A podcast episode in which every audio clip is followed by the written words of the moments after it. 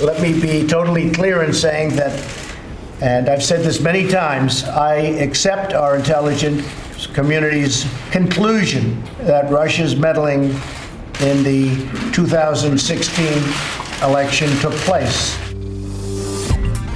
Das Handelsblatt Morning Briefing von Hans-Jürgen Jakobs.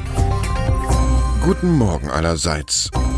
Vielleicht hat Wladimir Putin ihn verwirrt oder hypnotisiert, vielleicht aber war dieser ganze Europatrip einfach doch zu viel. Jedenfalls hat Donald Trump Back to the USA seine Helsinki-Aussage vom Vortag korrigiert. Er glaubt seinen Geheimdiensten jetzt doch, dass sich Russland in den US-Wahlkampf 2016 eingemischt hat.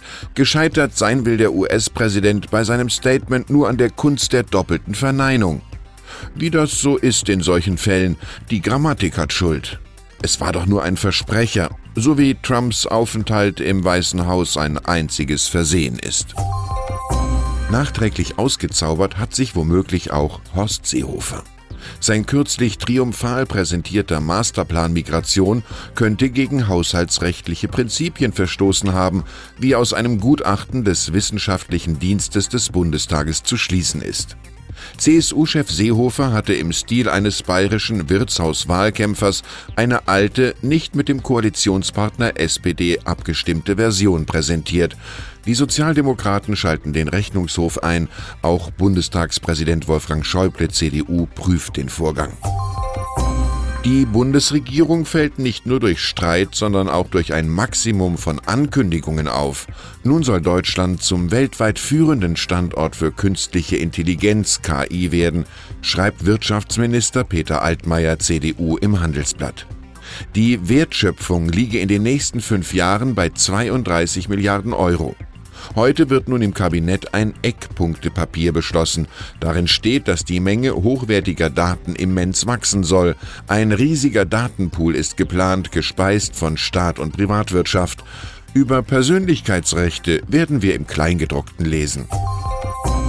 Wir sind deins, wirbt die ARD beim Publikum aber darüber, ob die 17,50 Euro, die jeder deutsche Haushalt im Monat für die öffentlich-rechtlichen zahlt, auch juristisch in Ordnung gehen, herrscht Streit.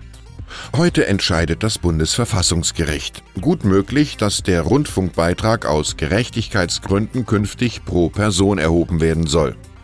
Autovermieter Erich Sixt, einer der Kläger in Karlsruhe, kann zum Urteil ja auf jeden Fall eines seiner Werbemotive verwenden, zum Beispiel den Start-Stop-Button im Pkw-Cockpit. Auch wir haben einen Knopf. Über Nacht ist der Disc-Jockey D-Sol, spezialisiert auf Funk, weltweit bekannt geworden. In fast keinem Porträt über David Solomon 56, dem künftigen CEO und Chairman der New Yorker Investmentbank Goldman Sachs, fehlt der Hinweis auf sein Clubleben. Der Nachfolger des legendären Lloyd Blankfein hatte einst seine Karriere mit Junk Bonds begonnen und muss sich nun mit einem anderen König der Wall Street messen lassen, mit Jamie Dimon von JP Morgan. Lieblingssong von D-Sol ist übrigens die Adaption eines Fleetwood Mac-Klassikers Don't Stop. Und dann ist da noch Elon Musk, umtriebiger Eigentümer von Tesla und SpaceX. Er hat mächtigen Ärger mit etlichen Investoren und soll sich nach deren Wünschen bald in Thailand entschuldigen. Dort hatte der Mann aus dem Silicon Valley ein U-Boot zur Hilfe bei der Höhlenbergung eingeschlossener Jugendlicher angeboten. Das wurde jedoch als PR-Gag und nutzlos abgetan. Ein Taucher erklärte sogar, Musk könne sich das U-Boot sonst wohin stecken. Da wurde er vom Attackierten prompt als Pedo, als Pädophiler geschmäht. Herman Melville schrieb für solche Fälle, einige Menschen würden auch nach der Sonne schlagen, wenn sie sie beleidige. Ich wünsche Ihnen einen angenehmen Tag. Es grüßt Sie herzlich Hans-Jürgen Jakobs.